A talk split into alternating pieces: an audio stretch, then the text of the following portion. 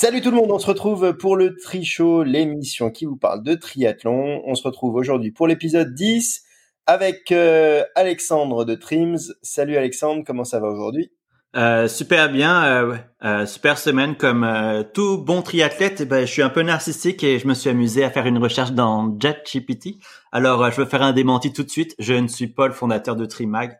par contre, quand JetGPT fait l'éloge de Trim comme une ressource fiable et de grande qualité sur le triathlon, il a totalement raison. Il faudrait juste que je me remette à écrire. Je suis désolé, je t'ai débordé dernièrement.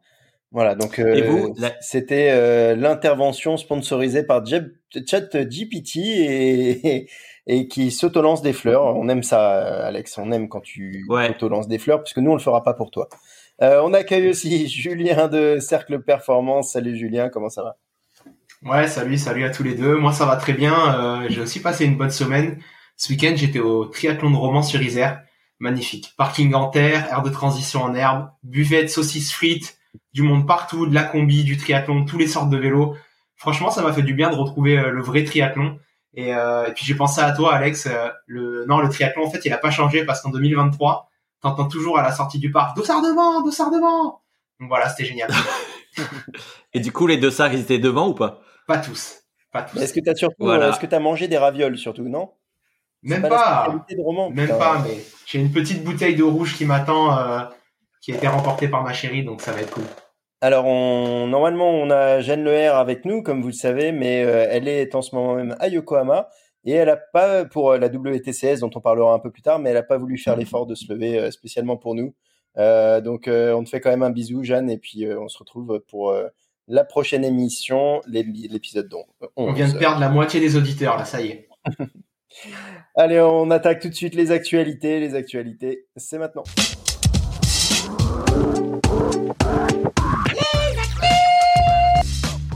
Allez, on démarre tout de suite les actualités de la semaine avec le contributeur Buy Me a Coffee.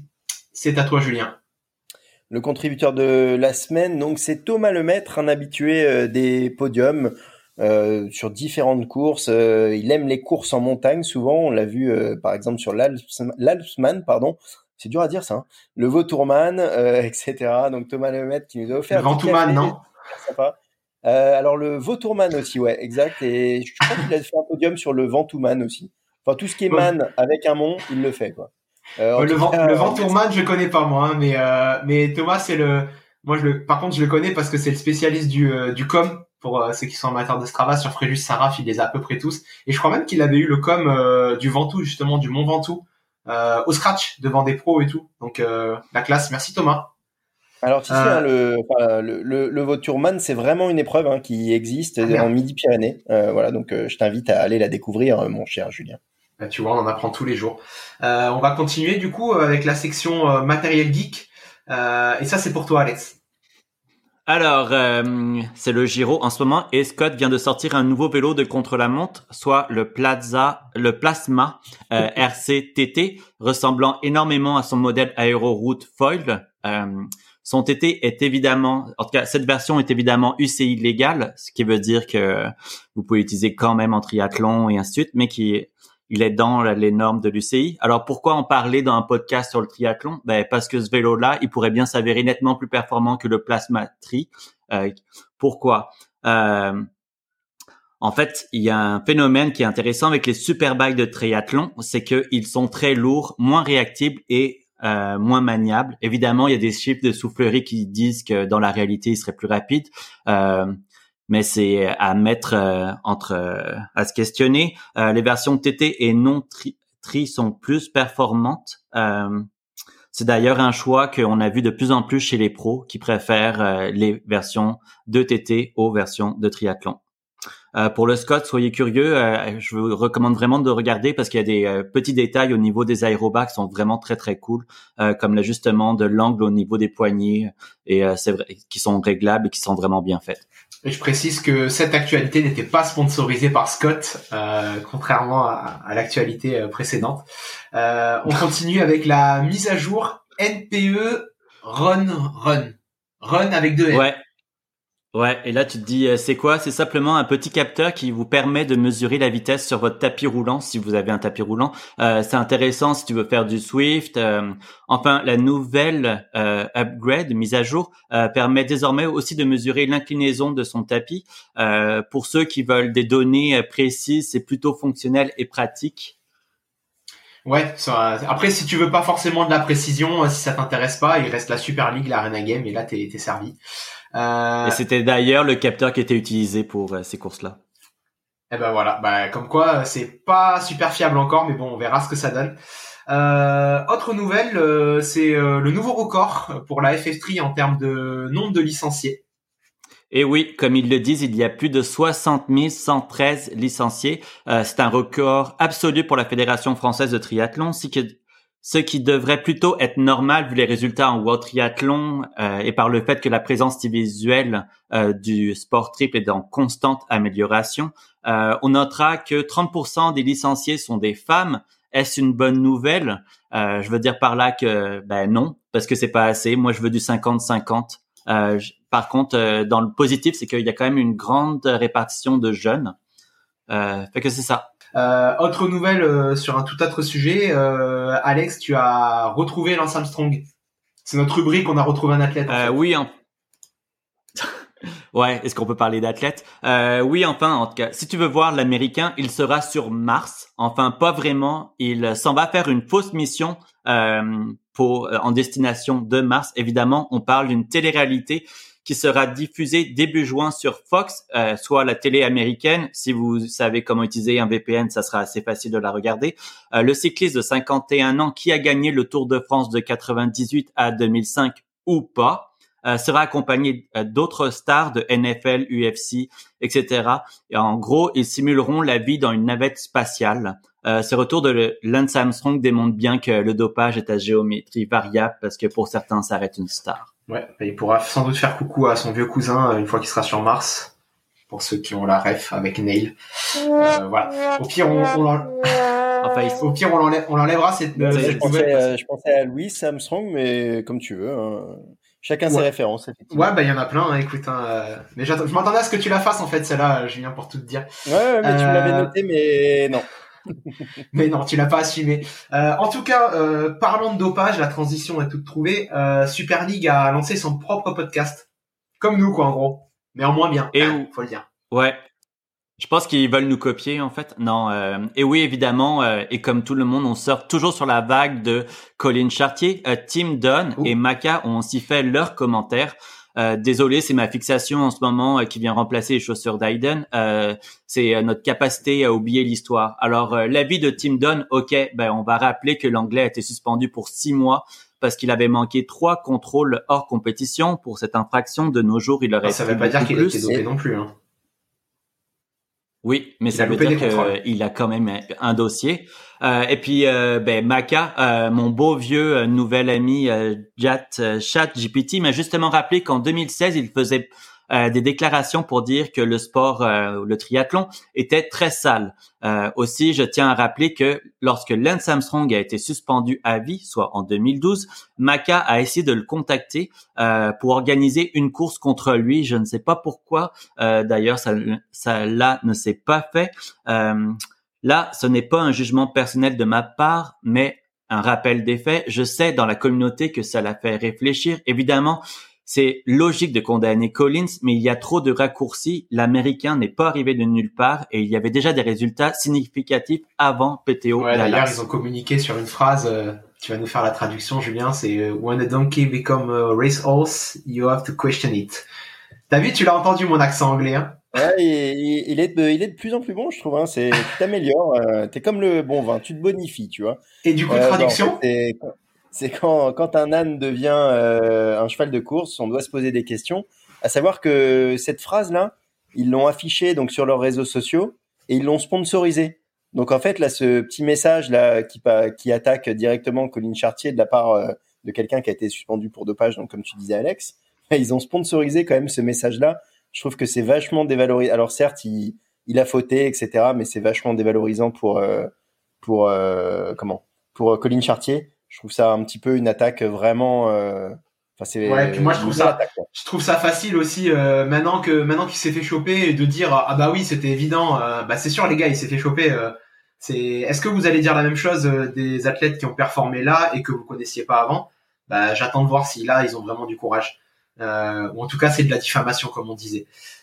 Euh, en tout cas, sur le terrain de la compétition, on a suivi. Euh, il y avait beaucoup de courses ce week-end. Alors, on va pas forcément détailler toutes les compétitions, euh, mais on a relevé sur le cross triathlon. c'est pour toi, ça, Julien. Ouais, bah déjà il y avait les championnats du monde, comme vous le savez à Ibiza, on a commencé à en parler. beaucoup de champions du monde, groupe d'âge. Alex nous a fait la liste, mais on va on va on va se passer de, de, de, les citer tous. En tout cas, il y a eu pas mal de, de champions français et ça, ça fait plaisir. Euh, enfin, tout du moins, moi, ça me fait plaisir. Euh, et on a suivi particulièrement le cross triathlon, un, un, nouveau champion du monde français, enfin une nouvelle fois français, euh, qui succède donc à Arthur Seria, c'est Félix Forissier, euh, son frère euh, Arthur en bronze. Chez les femmes, on a l'italienne Sandra Merhofer qui s'impose, troisième Alizé Passies. À noter aussi en U23 la belle performance de Jules Dumas qui devient champion du monde U23 et euh, Solène Marnoni, qui devient vice-championne du monde euh, en junior, c'est une athlète qu'on voit très souvent euh, sur du sur en cross triathlon, etc. Donc, euh, je pense que c'est une athlète à suivre. Et il me semble qu'elle a l'US Palaiso de mémoire. Euh, ensuite, on avait le Lacano Trier Event. Donc là, on bascule d'Ibiza à la France. C'est un des premiers triathlons, un des premiers gros triathlons en France, avec le Cannes Triathlon International Festival également. Euh, c'est Guillaume Belgi qui s'impose sur le half devant Benjamin Chiron et devant un champion de France, euh, Sébastien Fraisse, qui avait remporté les France il y a quelques années maintenant. Chez les femmes, c'est Elodie Davy devant Pauline Duboc et Coralie Arc. Et Elodie Davy, il me semble qu'elle a remporté euh, l'Alpsman en même temps que, bah, que Thomas Lemaître, qu'on citait tout à l'heure. Le 73, Marbella. Pas mal de Français engagés sur cette course espagnole. Euh, pas de podium cette fois. On notera quand même la belle sixième place de Charlène Clavel. Le petit clin d'œil à nos amis belges avec la septième place d'Alexandra Tonder. Émilie Morlier, 14e, euh, après avoir mené la, quasiment toute la course, mais euh, petite défaillance à pied. chez les hommes, c'est Anthony Coste, 5e, et Louis Nayert, encore un Belge, qui termine juste derrière Anthony. Voilà. Et à noter également la participation de Justine Garard, mais qui a eu des problèmes de frein, a priori bloqués à vélo, et donc elle n'a pas pu finir la course. Et ben voilà, écoute, c'est là-dessus qu'on va s'arrêter pour les actualités. On va pouvoir passer à la minute organisateur. C'est la minute organisateur. La minute organisateur consacrée euh, cette semaine à une course qui tient à cœur à notre euh, cher ami euh, Julien Pousson, vu que c'est le triathlon de Fréjus. Et il me semble qu'on t'a vu d'ailleurs en photo sur une communication de, du triathlon, non? Ouais, ouais, ouais, ils, m'ont, euh, pas prévenu. La surprise. Alors le, le poste n'est pas sponsorisé, hein, on le précise aussi. D'ailleurs, on, on, peut dire qu'on aimerait bien avoir des postes sponsorisés en fait, mais qu'on le fait pas. Ben, on aimerait bien, ouais. ouais. Mais vous pouvez toujours nous payer un café, hein, oubliez pas hein, d'ailleurs, hein, euh, les organisateurs, hein, je vous le rappelle. Allez, on accueille tout de suite le triathlon de Fréjus. Salut, comment ça va? Ben écoute, euh, oui, tout va bien. On est maintenant à quelques jours du, du triathlon challenge Fréjus Bayekoy, euh, avec Sylvain, directeur de course challenge France, et, et, et Sandrine Fernandez, présidente du club de l'Emself, et surtout et surtout notre armée de bénévoles. Euh, on est prêt, mais oui, oui, tout va bien, hein, forcément. Alors, tu as une minute pour nous dire pourquoi il faut venir voir la course ou pourquoi il faut euh, encore euh, s'inscrire ou s'inscrire pour l'année prochaine au triathlon de Fréjus? Le triathlon de Fréjus c'est un passage obligatoire parce que déjà, faut être un petit peu pragmatique. À mi-mai, euh, vaut mieux ouvrir la, la, saison de Grand Prix à Fréjus, là où il fait 20 degrés, où il fait à peu près un temps quasi déjà estival, plutôt que dans le nord de la France, premièrement. En second temps, la base nature, c'est un petit peu pour le triathlon, ce qui est la croisette pour le festival de, Cannes euh, dans le cinéma. Euh, les plus grands triathlètes euh, l'ont foulé un jour de par le, le pôle France situé à Boulouris. On a on a toujours vu les plus grands triathlètes en commençant par par Davidos et son équipe avec Bellobre et Valenti à l'époque. on a vu passer un temps Vincent Louis, puis Dorian Coninx, aujourd'hui Léo Bergère, Léonie Perriot, toutes ces élites et j'en oublie, ont, foulé un jour la base nature. un triathlète qui, qui se respecte a envie de venir à Fréjus au soleil, euh, ouvrir cette saison de Grand Prix et participer surtout au challenge pour tous euh, avec, euh, avec cette belle fête. Pour participer, c'est très simple. Euh, on va sur le site euh, challengefréjus.com euh, pour s'inscrire tout simplement. Hein. Il y a un format S, un format M, un format L, un format Kid. vraiment, c'est vraiment une fête du triathlon pour tous. en plus, c'est vrai que le, S qui, qui, se passe le samedi, lui, reprend le parcours exact du Grand Prix. Donc sur route fermée, avec drafting autorisé, c'est vrai que sur la Côte d'Azur, fermer des routes, c'est un beau challenge, hein, c'est le cas de le dire. Mais là, en l'occurrence, vivre le même parcours que le Grand Prix euh, sur route fermée, euh, c'est fabuleux de pouvoir euh, reproduire ça. Donc je vous invite tous à, à, venir nous rejoindre en tout cas et merci beaucoup pour, pour cette petite interview et pour le partage de ce bel événement. À très vite. Ben merci à toi et on vous souhaite une belle réussite pour ce triathlon ben, le week-end qui arrive et à très bientôt.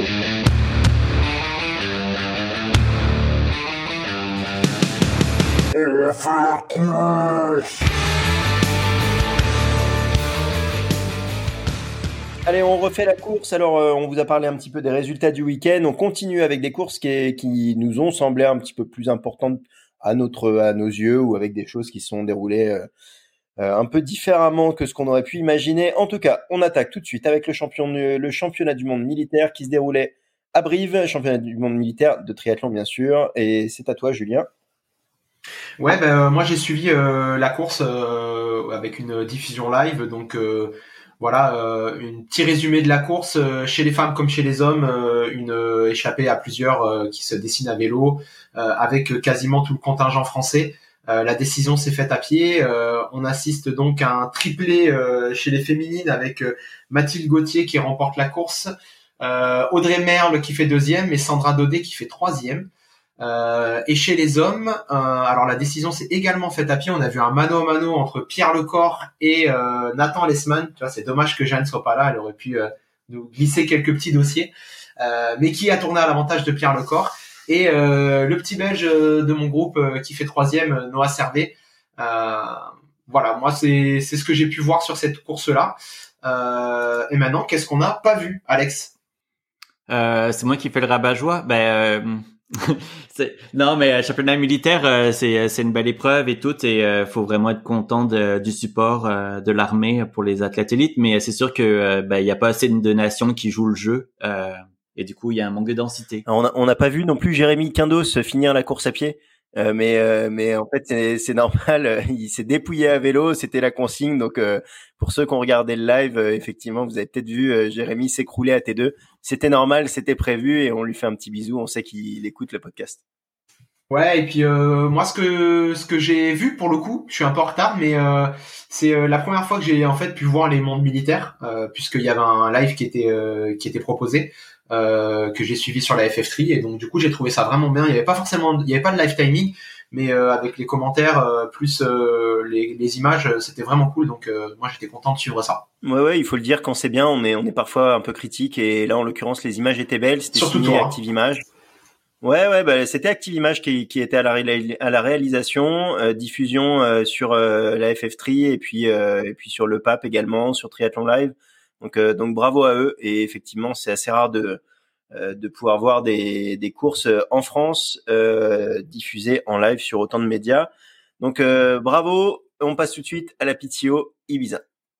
Alors, je tiens à faire une petite mise en contexte vu que, comme je l'ai dit la semaine dernière, PTO Ibiza se devait d'envoyer du lourd en termes de réalisation, d'intensité, de redéfinir comment le sport devait se présenter aux non-initiés parce qu'il ne faut absolument pas euh, oublier que tout cela est un exercice financier, c'est un nouveau modèle économique qui doit rapidement générer des revenus, sinon ben, tout va tomber super rapidement et euh, vu la non-réponse d'Ironman et le fait que certains pro staff ont déjà l'impasse, je me pose des questions. Je suis super heureux que la PTO existe, le classement mondial, leur base de données, c'est une ressource incroyable. Euh, mais je voulais avoir un autre avis. J'ai demandé alors euh, à mon confrère anglo-saxon anonyme qui était euh, sur le terrain pour avoir son avis. Il m'a dit qu'il ressentait un peu de déconnexion entre ce que la PTO s'est engagée à faire et ce qui est réellement présenté. Il se questionne aussi sur la société de production de la diffusion, dans le sens que la qualité n'est pas du tout au rendez-vous, le produit ne s'est pas amélioré depuis les premiers présentations des courses euh, PTO Open. Alors, euh, je vais faire euh, des petits points sur qu'est-ce que j'ai noté. Euh, un build-up, je sais pas si c'est un terme français ou pas. Ah merde. le build-up, c'est créer le buzz d'une certaine façon avant la mise en forme.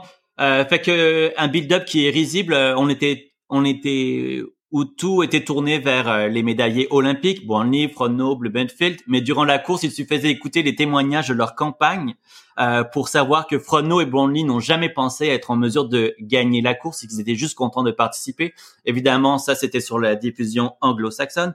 Euh, une natation incompréhensible, filmée de la plage, aucune caméra sur l'eau, pas de drone, rien pour les hommes. Je veux dire, euh, toujours pas de système de reconnaissance. Je ne sais pas comment on peut penser que ça va être intéressant de regarder la natation. Euh, pas de live data écart entre les groupes, même si c'était sur la plateforme web. Ben moi, je regarde télévision, fait que je veux le voir. Euh, pas de distance restante. Ils ont juste affiché à la fin de la, de la course à pied quand on savait de toute façon qu'il allait arriver dans moins de 500 mètres. Euh, un parcours de vélo carrément monotone, plus monotone que ça, tu meurs, dans le sens qu'il y avait juste une voie pour le vélo, euh, des voitures à côté qui donnent l'impression que ben on a donné un peu d'espace pour le triathlon, mais faut pas trop en donner. Euh, aucun passage euh, icône, je veux dire, il n'y a pas de montée qui tue, il y a rien, il n'y a pas de moment fort. toujours ce problème de répartition entre la course masculine et féminine. Et pour finir, ayant regardé sur la chaîne PTO, soit le reste du monde, il faut vraiment arrêter avec tous ces Anglais qui, qui dominent notre sport. C'est pas une affaire contre les Anglais. C'est juste que les Anglais parlent de leurs amis anglais et le sport, il doit être divers. On doit avoir des détails sur tous les athlètes de toutes leurs nationalités. Bon, j'arrête euh, là. C'était c'était la rubrique le coup de gueule d'Alex là où on, on, était en train de refaire la course, je suis pas sûr. Non, mais c'est difficile de mettre autant d'argent et tout et puis de pas avoir de dans l'équipe, ça prend des passionnés, des rêveurs, il faut qu'on nous montre quelque chose, un produit qui est différent, faut redéfinir le sport une fois pour toutes parce qu'on les a les solutions puis ça me fait capoter en bon euh, français que on la technologie existe toute, il suffit de regarder euh, Cell GP euh, de regarder la Formule 1 pour savoir que ben, c'est facile. C'est comme genre, on veut des datas, on veut comprendre les dynamiques. Bon, j'arrête. Bah, du coup, Julien, tu vas nous résumer malgré tout ça euh, ce qui s'est passé sur la course? Neumann qui confirme donc euh, après ses bons résultats à Hawaï où il a terminé quatrième. il a gagné déjà aussi trois fois Cairns et, et surtout il a gagné Gérard May. Euh, il s'impose ici sur la PTO euh, Europe Ibiza. On a longtemps cru, donc c'était Aaron Royle qui était euh, sorti en tête de l'eau devant devant Alistair Brownlee. une course, bah, on s'attendait un petit peu à, tout ce scénario. Sauf à la fin en fait. au vélo, on n'a pas vu Blumenfeld rattraper ni Frodeno rattraper tout le monde, tout le monde. Et, et on pensait, on pensait vraiment voir Frodeno aller s'imposer, Frodeno, pardon, Blumenfeld aller s'imposer. Et finalement, bah, c'est Neumann qui a réussi à, à réaliser le meilleur temps, euh, pas le meilleur temps à pied, mais qui a réussi à, Deuxième. un petit peu tout le monde. Le troisième même, ouais. Troisième temps à pied. Euh, le premier, c'est Jason West qui a couru en 57-02 devant Blumenfeld et, euh, Max Neumann. Donc, une course euh, au départ, Alistair Brownlee qui arrive à tenir le rythme et puis euh, et puis au bout d'un moment, bah ça craque. Derrière, Max Neumann qui remonte un petit peu tout le monde euh, et Blumenfeld qui était encore en chasse, qui essaye de le rattraper, mais ça marche pas. Voilà un petit peu pour le résumé de la course. Donc 1 Max Neumann, 2 Christian Blumenfeld, 3 Magnus euh, Ditlef, 4 Frodeno. Donc qu'est-ce que vous avez vu ou pas vu de la course, messieurs? C'est à vous. Attends, attends, moi je vais pas laisser passer ça parce que je l'avais annoncé la semaine dernière que Newman, ben, c'était mon favori et j'ai raison. Et on avait donné, on avait donné le tiercé quand même, hein, parce que Julien t'avais dit Ditlef, toi t'avais dit Newman, Alex, et moi j'avais dit Blumenfeld. Euh, donc, euh, mais bravo pour ton pronostic. Ben oui. Euh, puis euh, vu le niveau de Newman, moi je, je commence à me questionner s'il serait pas le meilleur Australien pour Paris. Julien, t'en penses quoi? Bah, Dans cinq minutes, tu vas me dire que c'est un donkey qui, qui devient un racehorse. non, ça c'est pas vrai. Euh, D'ailleurs, je me suis renseigné un peu avec mes connaissances australiennes et ils m'ont confirmé que c'était un athlète qui a toujours été talentueux et que il avait de la difficulté en natation. Ça venait probablement d'un coach pas assez fort pour euh, le faire progresser. C'est toujours la faute des coachs de toute façon. Ben, des fois, faut le dire. Alors, euh, ce qu'on a vu, bah, c'est euh, Alistair, toujours les mêmes soucis à pied. On a l'impression que bah, chaque course, il va gagner, qu'il donne tout. Et puis bah, au final, ça s'écroule un petit peu à pied. Il joue vraiment, on a vraiment l'impression que lui c'est le tout pour la gagne. Est-ce qu'il, est-ce que ce serait pas dommage de, enfin, est-ce que ce serait pas mieux pour lui de s'économiser un petit peu et puis et puis de, de, courir plus à une allure qui lui convient? Peut-être qu'il aurait fait un meilleur résultat que là. Euh, moi personnellement, j'attendais pas de toute façon, à ce, je les attendais pas à ce niveau-là, les deux, Frodeno et, et Alistair. Donc euh, ils m'ont surpris en, en, positif pour les deux. Euh, pour Alistair, moi je vais le dire tout de suite, je trouve ça lourd et difficile à regarder, euh, dans le sens que c'est une légende qui est en train de s'écrouler d'une certaine façon. Euh, on a appris depuis que ben il y a un manque de volume qui est clair. Il peut courir que 50 à 60 km par semaine, ce qui est beaucoup et pas beaucoup, mais euh, il peut pas faire beaucoup d'intensité. Euh, on le sait qu'il a un passif, qu'il a eu beaucoup d'opérations, qu'il est fragile. Euh, ça fait un petit moment. Euh, moi, ça me fait un peu de la peine. Ouais, après, moi, je pense que c'est sa manière de courir de toute façon. et encore, je l'ai presque trouvé un peu moins offensif que ce qu'il a pu faire sur courte distance. Enfin, la, question que tu te poses sur le, le manière de courir d'Alistair Brownlee, Julien, je pense que tu peux la poser sur toutes les courses de sa carrière parce qu'il a toujours couru comme ça de manière très offensive. Mais bon, quand tu regardes les résultats, au final, double champion olympique, double champion du monde. Euh, tu vas me dire ouais, il aurait peut-être pu faire mieux, mais bon, déjà faire ça c'est pas mal. Euh, et puis moi non plus, franchement, euh, autant Alistair que Frodeno, je les attendais pas du tout à ce niveau-là. Euh, je, je, suis assez impressionné quand même par le fait qu'il soit euh, revenu à, ce niveau-là. Par contre, Frodeno un autre style de course. Hein, euh, on, il nous a habitués souvent à être dominant, que ce soit très proche de la tête en natation. Et puis alors là ça a été le cas mais en natation. Et puis après euh, à vélo euh, euh, être à l'avant là on l'a vu un peu plus dans, dans un rôle de, de second couteau on va dire un rôle de, de chasseur. Et, et c'est vrai que c'est pas forcément son habitude. En natation il a quand même le deuxième temps de natation hein, c'est quand même c'est quand même non négligeable et, euh, et par contre, euh, par contre, euh, à vélo, bah, il a le huitième temps, donc on n'est plus sur sur ce qu'il pouvait produire avant. Est-ce que là encore, comme tu le disais, c'est un petit peu la fin d'une époque Je sais pas, mais je l'attendais pas à ce niveau honnêtement, et c'est une bonne surprise. Et je suis content de Faut le se rappeler, euh, faudrait se rappeler de son forfait à Oceanside, euh, qui était soi-disant à cause d'un virus. Euh, et là, tu peux te dire, ben non, il y avait peut-être un, manque de volume dans le sens qu'il est toujours en reprise et tout. Euh, moi, je, je, le vois toujours en favori pour euh, Kona cette année. Euh, J'y crois toujours. 41 ans, même âge que Anne Hogue même entraîneur, ça va le faire. Alors pour Kona cette année, ça va être un peu difficile parce que ah ouais Nice. ouais. Enfin, tout du moins, il va devoir faire quelques trucs, quoi. Moi, j'y crois pas forcément. Je pense qu'il a, il a passé son prime, euh, il a passé son tour et, et maintenant place, euh, place aux autres comme euh, Blumenfeld, par exemple. Bah toujours pas de victoire pour lui euh, en PTO. il avait l'air content à la ligne d'arrivée, mais ça, je pense que ça l'a fait cogiter un peu. Puis dans les textes des confrères, on pouvait lire que ben il était pas si content que ça, que ça commençait vraiment à l'ennuyer. Euh, moi, je l'ai trouvé un peu arrogant dans ses propos euh, d'avant-course, etc. Euh, c'est un athlète incroyable que j'ai eu la chance de connaître un peu, partager des entraînements avec lui. Oui, j'ai roulé avec lui. Euh, mais je sais pas, entendre qu'il a 95% de chances de gagner à Ibiza, 90% à Yokohama, euh, ça devient une business. Moi, ça me fatigue.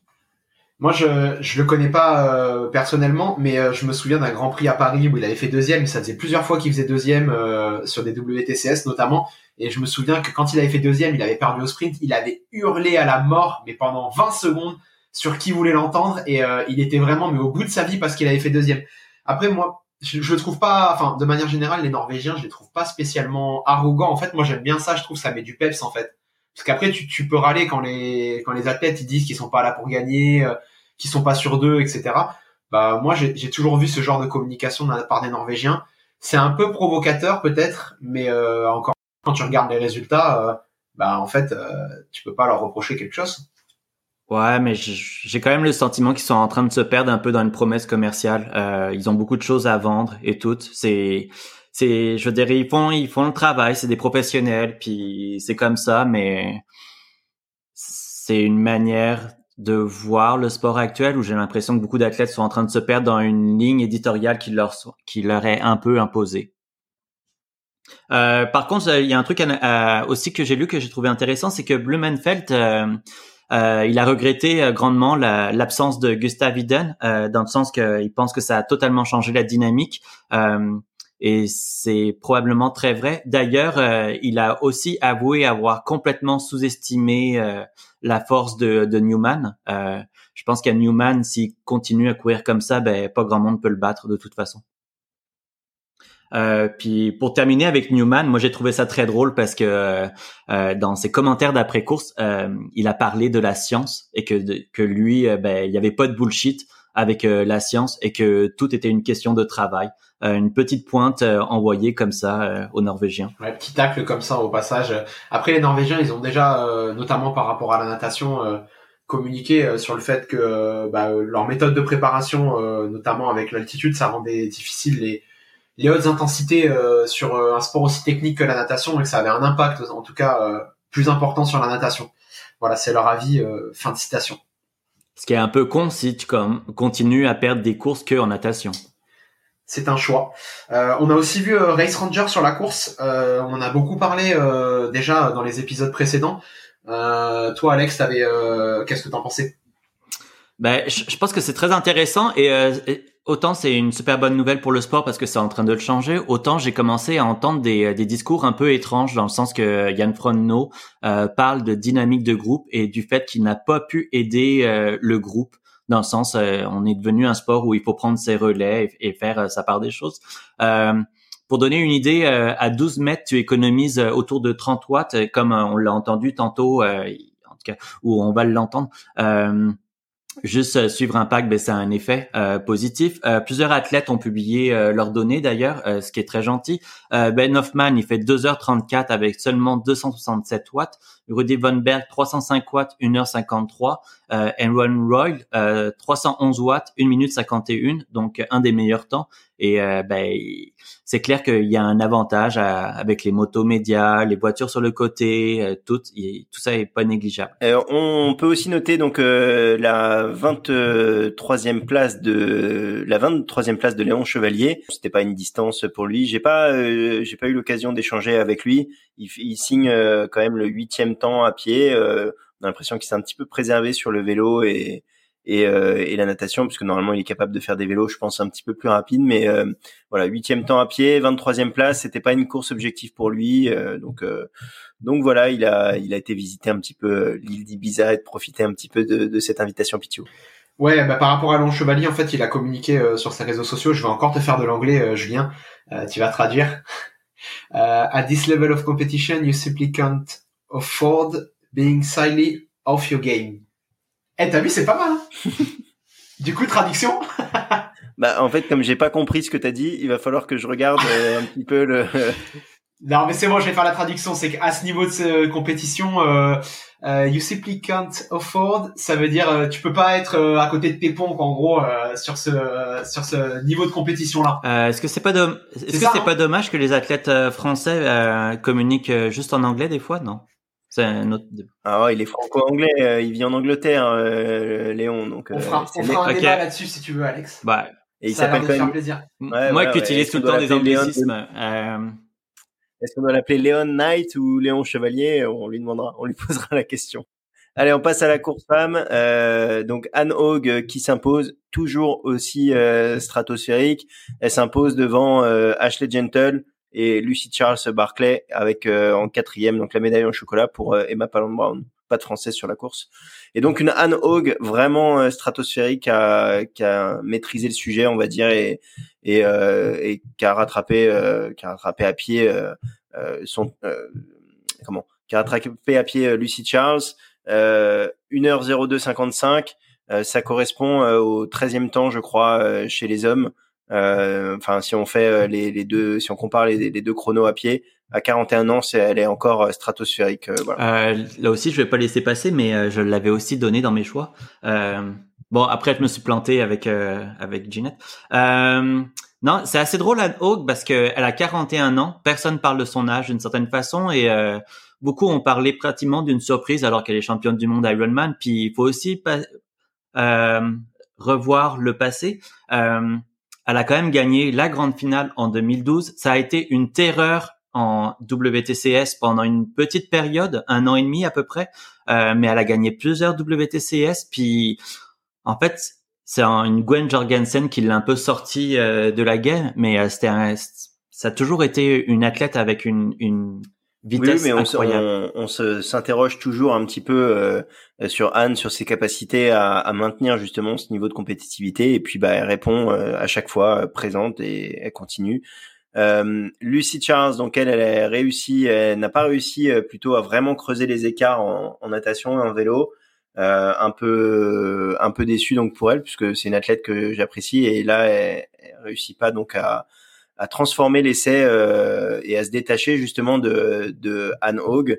Euh, elle pose pourtant le vélo avec une, une, bonne avance, mais pas suffisamment et court euh, quand même avec euh, quasiment 5 minutes d'écart avec Anne et 5 minutes, bah, elle les avait pas en différence à T2. de mémoire, si je dis pas une connerie, elle partage le même entraîneur maintenant que, que Anne Haug d'ailleurs, avec Dan Laurent. Fait que, ouais, c'est je sais pas. je pense qu'elle a déjà été beaucoup plus forte en course à pied euh, dans le passé. Et la troisième, euh, du coup, c'était euh, Emma Pallant qui confirme. Alors quatrième, hein, quatrième Emma. Quatrième, qui qui confirme, qui avait fait les championnats du monde de, duathlon, du coup, la semaine juste avant. et puis là, qui vient accrocher une belle quatrième place. Pour conclure, du coup, on va passer à ce qu'on n'a pas vu sur ces courses. Alors, on n'a pas vu pendant longtemps bah, justement cette course femme euh, parce que euh, la réalisation a préféré nous filmer des arbres ou un phare ou euh, euh comme d'hab, on, on l'a répété, on, le dit souvent, mais déçu par le live. La plateforme tracking était top, les petits tweets avec le côté machin c'était propre, mais c'est pas possible quoi de, de rester sur une ligne d'arrivée ou sur un phare pendant qu'il y a ou des arbres pendant qu'il y a une pendant qu'il y a une course en cours et et c'est un limite un manque de respect pour euh, pour les athlètes. C'est, je pense que on peut discuter de plein de choses, un de l'horaire de la course, dans le sens euh, pour l'Amérique du Nord c'est pas cool, euh, même pour l'Européen à 8 heures c'est pas génial. Le décalage entre la course des hommes et des femmes, je comprends pas pourquoi il y a deux heures d'écart. Euh, autant mettre trois heures d'écart. Ouais, d'ailleurs, pour tout se dire, euh, on, était surpris quand on discutait entre nous pour dire ouais à quelle heure est la course des garçons, à quelle heure la course des femmes on s'est dit mais c'est pas possible à un moment donné ils vont courir ensemble sur le même parcours comment ça va marcher on va pas pouvoir voir les deux courses donc euh, c'est vrai qu'on était un peu euh, euh paniqué on n'a pas vu une autre chose aussi c'est la la presque collision entre les, les, retraités, les retraités qui sont en vacances tranquillou à Ibiza et les coureurs à plusieurs moments on a vu des personnes sans vouloir les stigmatiser euh, aux cheveux grisonnants euh, traverser euh, en prenant leur temps. c'est pas passé loin pour Alistair et on se pose la question ouais s'il y avait un manque de, de, bénévoles ou de balisage sur le parcours. On n'a pas vu non plus Daniel Arif, DNF, pas dans le rythme. elle sort pourtant avec un Hoganat, mais donc un peu loin. Il y a aussi Chelsea Sodaro qu'on n'a pas vu, qui a abandonné. Ouais, mais pourtant Daniela, elle a mis toutes les chances de son côté avec un petit voyage en jet pour arriver avec Ibiza à Ibiza, pardon. Ah, tu, vas nous, tu vas nous spoiler le, le on s'en fout, on s'en fout pas.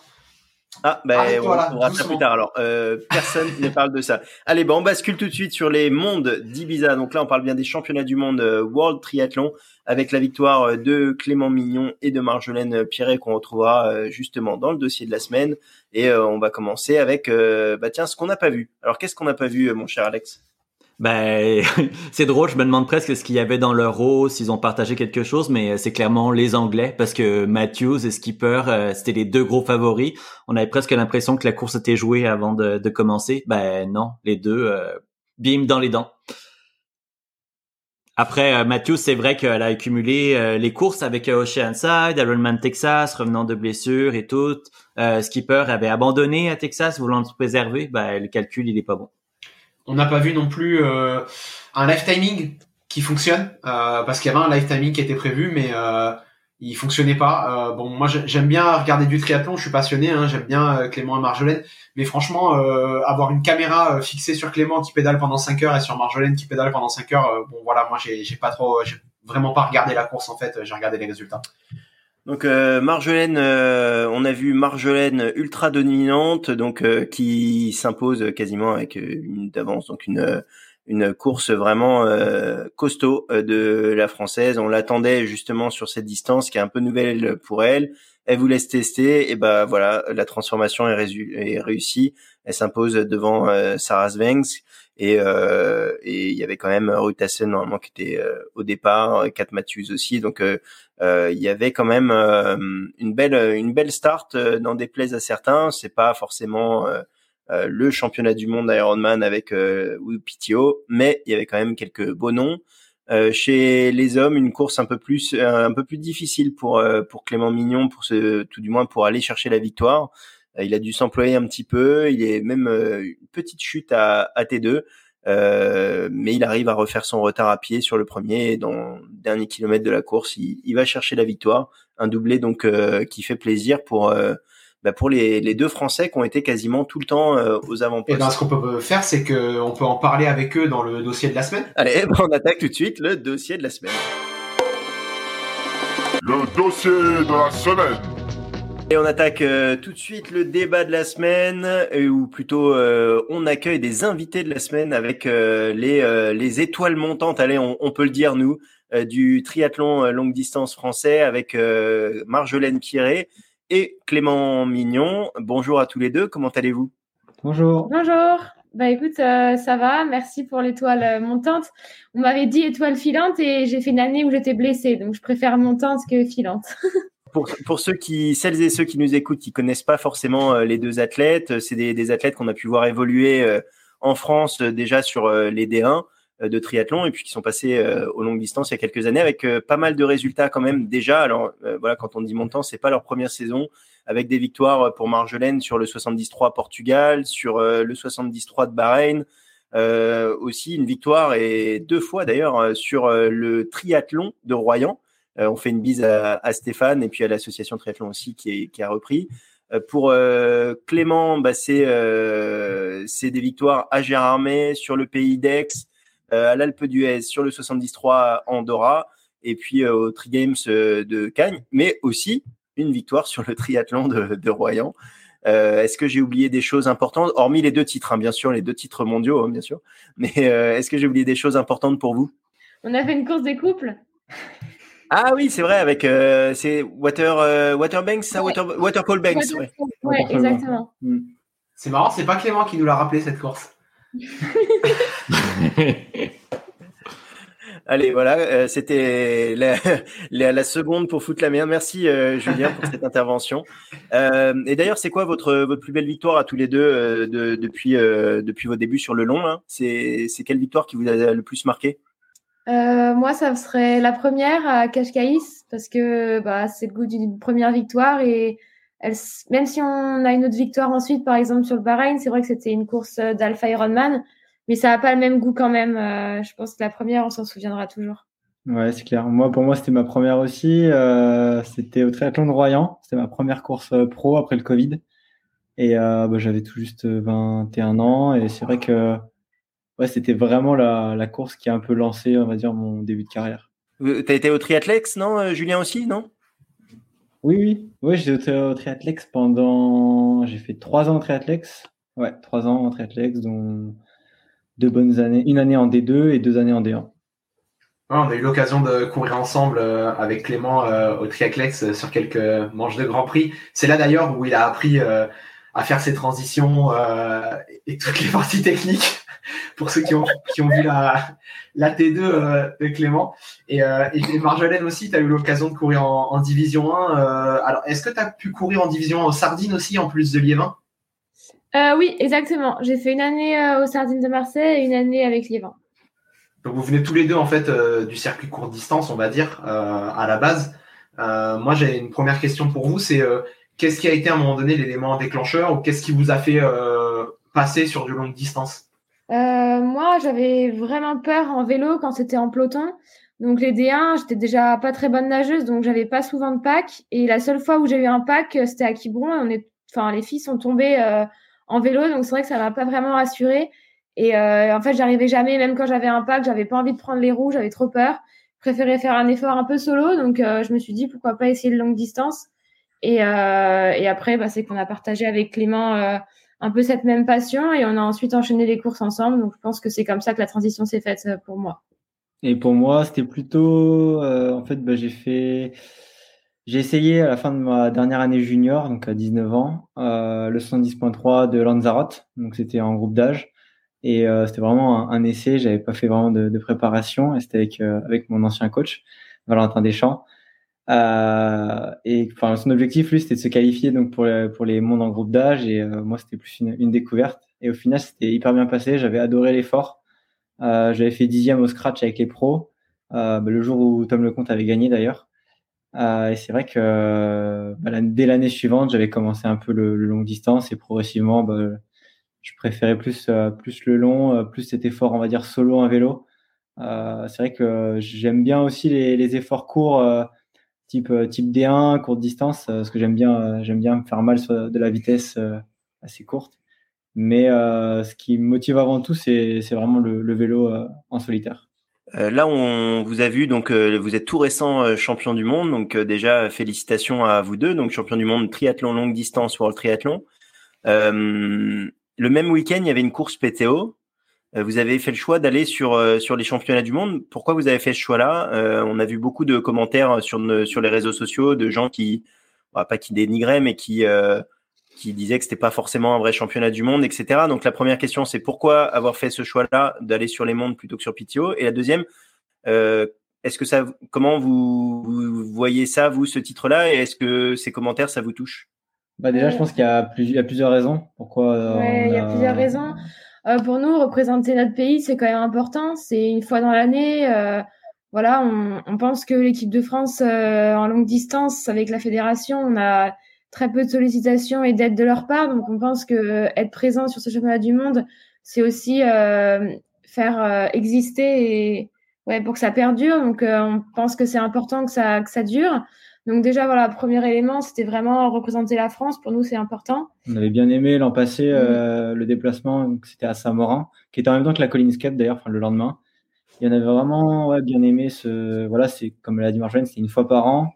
que c'est vraiment ce qui, ce qui nous a motivé. Après aussi, on... dans la société, on n'a pas vraiment de statut, mis à part qu'on est étudiant. Et en fait, si on veut rester étudiant, il faut qu'on ait des aménagements pour avoir des validations. Euh, nos examens et euh, il faut qu'on soit sur les listes ministérielles pour avoir ces aménagements-là. Et ça, bah, c'est juste euh, grâce à, au monde ITU qu'on peut, enfin, ou un triathlon, qu'on peut avoir ça. Donc, c'est aussi très important pour nous de, de pouvoir euh, suivre les études, d'être quelqu'un dans la société, parce que quand on dit qu'on est sportif de haut niveau, bah, pour louer un appartement, pour, pour plein d'aides, en fait, dans, en France, c'est compliqué. Donc, c'était aussi un élément important qu'on a mis dans la balance quand on a su qu'on était pris pour le PTO. Euh, après, forcément, on pensait au titre. Ouais, après, il y avait, voilà, forcément, euh, bah, voilà, un titre reste un titre. C'est vrai que, on va dire que les, les meilleurs mondiaux étaient, euh, étaient présents, présents la veille sur le PTO, ça on peut pas se le cacher. Euh, on aurait pu mm. participer à cette course. Euh, c'est vrai que sportivement, on sportivement, c'est sûr que c'est ce qui nous a fait douter au début. On s'est dit, ça peut être vraiment une très grosse course. Aujourd'hui, le PTO, la veille de, des mondes, des championnats du monde ITU, était plus relevé que, je pense, le, le championnat du monde 110-3 même de l'an passé. Et il y a de plusieurs championnats du monde d'ailleurs. Mais c'est vrai qu'aussi, euh, c'est au niveau des parcours. Euh, moi, j'en ai fait deux l'année dernière au Canada euh, et aussi à Dallas.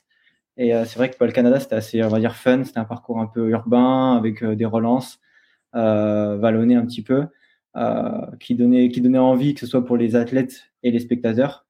Euh, mais c'est vrai que là, c'était quand même encore un, parcours un peu euh, comme Dallas où c'est euh, un aller-retour sur une simple autoroute. C'était pas tout plat, mais c'est pas non plus hyper intéressant. Je pense que c'est dommage de regrouper, on va dire, les meilleurs du monde sur des, des, parcours aussi, voilà, aussi, aussi nuls, hein, clairement. Hein. là, t'as fait un heureux, hein, parce que là, t'as fait un heureux. Il pas de sourire, là.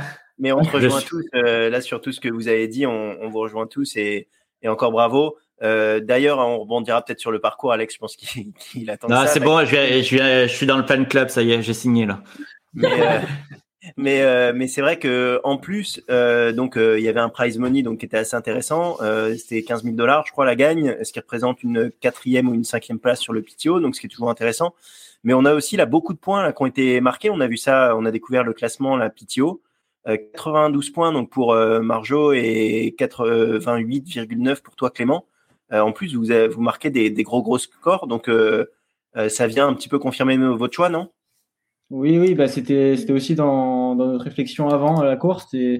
C'était bon, ok, on va au monde ITU, mais s'il n'y a pas de points, c'est quand même dommage quand même. Mm. C'est vrai que les mondes ITU étaient hyper bien placés dans le dans le, dire, le système du, du, PTO. Et on savait pas non plus les start lists, donc on s'est dit bon, quels athlètes vont faire quel choix Donc on s'est dit ça se trouve il peut y avoir énormément de niveau. Certaines peuvent boycotter un peu le PTO parce que le price money a énormément baissé Mm. entre l'année dernière et cette année. Donc, on se dit peut-être que d'autres athlètes allaient aussi venir sur les mondes ITU. Donc, c'est vrai qu'on s'est dit peut-être que sportivement, ça peut aussi être une, une épreuve sympa. Bon, il s'est avéré que c'était quand même sportivement plus intéressant sur, sur le PTO, mais on, voilà, on espère aller, enfin, on souhaite aller à celui de l'US Open et, et, voilà, je pense que les, un PTO, on en, enfin, moi, j'en ai, j'ai pas pu avoir la chance d'en faire un encore, j'étais blessée euh, aux deux à chaque fois, mais on, on en fera un, ouais. Après, euh, moi, c'était aussi pour la distance et les parcours. C'est clair que c'est beaucoup plus intéressant euh, de, de, faire un parcours qui était comme les mondes ITU.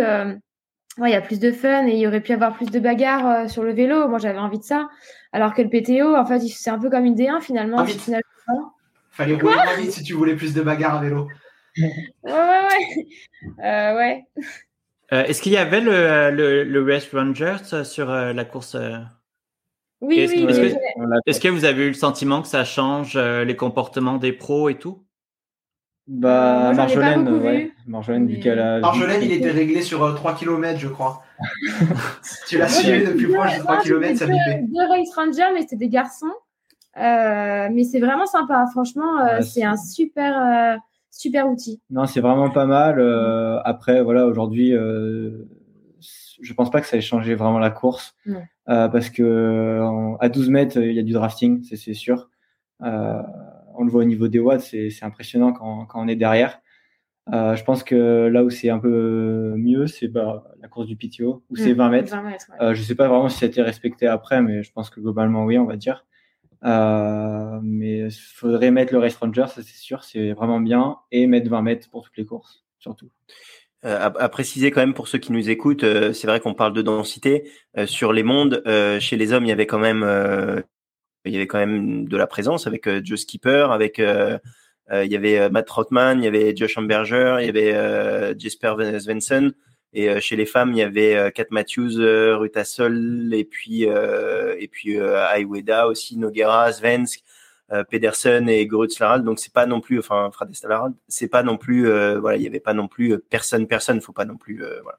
C'était juste pour préciser aux gens qui nous écoutent. Même, même si la course, euh, enfin, quand tu vois les points qu'ils ont marqués sur cette course-là, même si elle est, elle est surclassée par rapport au fait que ce soit un championnat du monde, euh, tu peux pas marquer de toute manière de 92 points comme Marjolaine si c'est une course où il y a vraiment euh, personne en termes de densité euh, et en termes de niveau. Donc, euh, ouais, c'est clair que c'est bien de le préciser.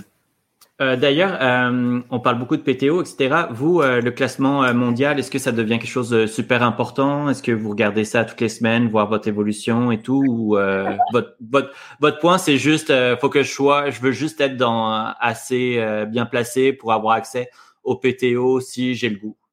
Je crois que Clément, c'était un peu son site favori à un moment. euh, tous les matins, il se levait, surtout quand les courses, euh, Les dernières, ouais. euh, ouais, après les courses, il voulait tout le temps savoir les points qu'il allait avoir. les dernières, ça mettait du ouais. temps à arriver et tous les matins, il regardait tous les midis. Taré avec ça. Bah, C'était vraiment la surprise l'an ouais. passé avec l'ancien système. Euh, C'était vraiment, ça, ça a bien évolué et c'est mm, bien parce que bien, il y a des courses, tu pouvais vraiment être étonné des points qu'il pouvait y avoir. Moi, je pense par exemple à Aix l'an passé où j'ai eu 85 points. Euh, ça sortait vraiment de nulle part parce que je pense que ma natation et mon vélo étaient l'un des plus mauvais de l'année. Mhm. Ah, ma course à pied était l'une des meilleures, mais le reste c'était c'était un peu catastrophique. Mm. Donc c'est vrai que au final c'était l'un de mes, ouais, c'était mon alpha où j'ai eu le plus de points. Mm. Donc c'est vrai que nous c'est enfin avant on regardait surtout pour euh, faire les courses PT, euh, PTO. Ouais. C'est surtout Ouais, ça. c'était vraiment. C'était vraiment important d'être dans les 40 premiers. Euh, donc c'était vraiment pour ça qu'on regardait. Et après, on essaie vraiment aussi de bah, d'être bien placé et bah, de avec le temps progresser et essayer d'être. euh, Après, le l'objectif, ce serait ouais, la. Collins Cup. C'est Ouais, c'est- c'est forcément un peu le truc ultime euh, dans le classement. Mm. Et, euh, et puis forcément, après le ranking, euh, moi je trouve que c'est quand même assez représentatif euh, d'une saison entière. C'est pas une course, c'est trois courses, donc faut être assez euh, consistant dans l'année. Donc euh, ouais, je pense que c'est c'est un- une bonne chose et on a aussi envie de se confronter euh, sur les courses comme euh, comme le PTO qui vont avoir euh, beaucoup beaucoup de points. Donc euh, ouais non, on, on est un peu moins euh, regardant euh, tous les jours maintenant, Ouais. je pense, mais euh, ouais, il y a un moment où on était un peu accro peut-être. Non, mais euh, tu sais, je pense qu'aussi ça aide euh, dans votre statut, euh, tu sais, reconnaissance internationale, etc. Euh, moi, c'est c'est un de mes euh, sujets dada dans le sens que je suis conscient que pour les Français, euh, vous êtes un peu isolés si on prend toute la sphère anglophone, tu sais, dans la reconnaissance et tout. Et là, d'avoir un classement euh, qui est truc, ben ça aide pour les sponsors vraiment. Euh, ça aide pour la reconnaissance, pour que les journalistes anglophones s'intéressent à vous et ainsi de suite. C'est sûr que on- quand on allait la première fois au, au PTO, on avait vraiment l'impression d'être les deux Français qui sortaient de nulle part. Enfin, on avait, je sais pas, on avait l'impression d'être les, deux nulos qui, qui étaient au milieu de, de tous les pros, quoi. Et euh, ouais, c'était compliqué et Ouais, l'année dernière, ça nous a vraiment fait. Enfin, il y a, il y a deux courses, on va on dire. a beaucoup Bon, appris. les- Même moi, j'ai pas fait les courses, mais j'ai appris plein plein de choses à. peut-être aussi les championnats du monde, mais euh, c'est vrai que ces deux courses nous ont vraiment appris aussi ce que c'était euh, le monde professionnel Mm. et vraiment le haut niveau. En discutant avec. euh, Et bah, on a pris, on a pas, on a pris plus une claque au final sur, euh, sur, on va dire, apprendre à être professionnel que vraiment sportivement au final. Mm. Et c'est vrai que ça nous a vraiment éclairé. un peu- Enfin, Même sur les sponsors, on, on a vu aussi malheureusement qu'en France, c'était c'était compliqué. bon, on a discuté avec pas mal d'athlètes qui, est- enfin, certains qui, qui ont à peu près nos âges. Et c'est vrai que c'est pas du tout le, ça fonctionne pas du tout pareil euh, à l'international, même que ce soit en Europe hein, d'ailleurs, hein, par rapport à la France. Et justement, par rapport à ça, euh, c'est plus pour toi, Clément, pour le coup, cette question. euh, Toi, tu as changé d'entraîneur euh, cette année. Euh, du coup, qu'est-ce qui, euh, qu'est-ce qui a changé un petit peu euh, pour toi? Et euh, là, c'est pour tous les deux. Par contre, qu'est-ce qui a changé dans votre quotidien euh, concrètement euh, cette année?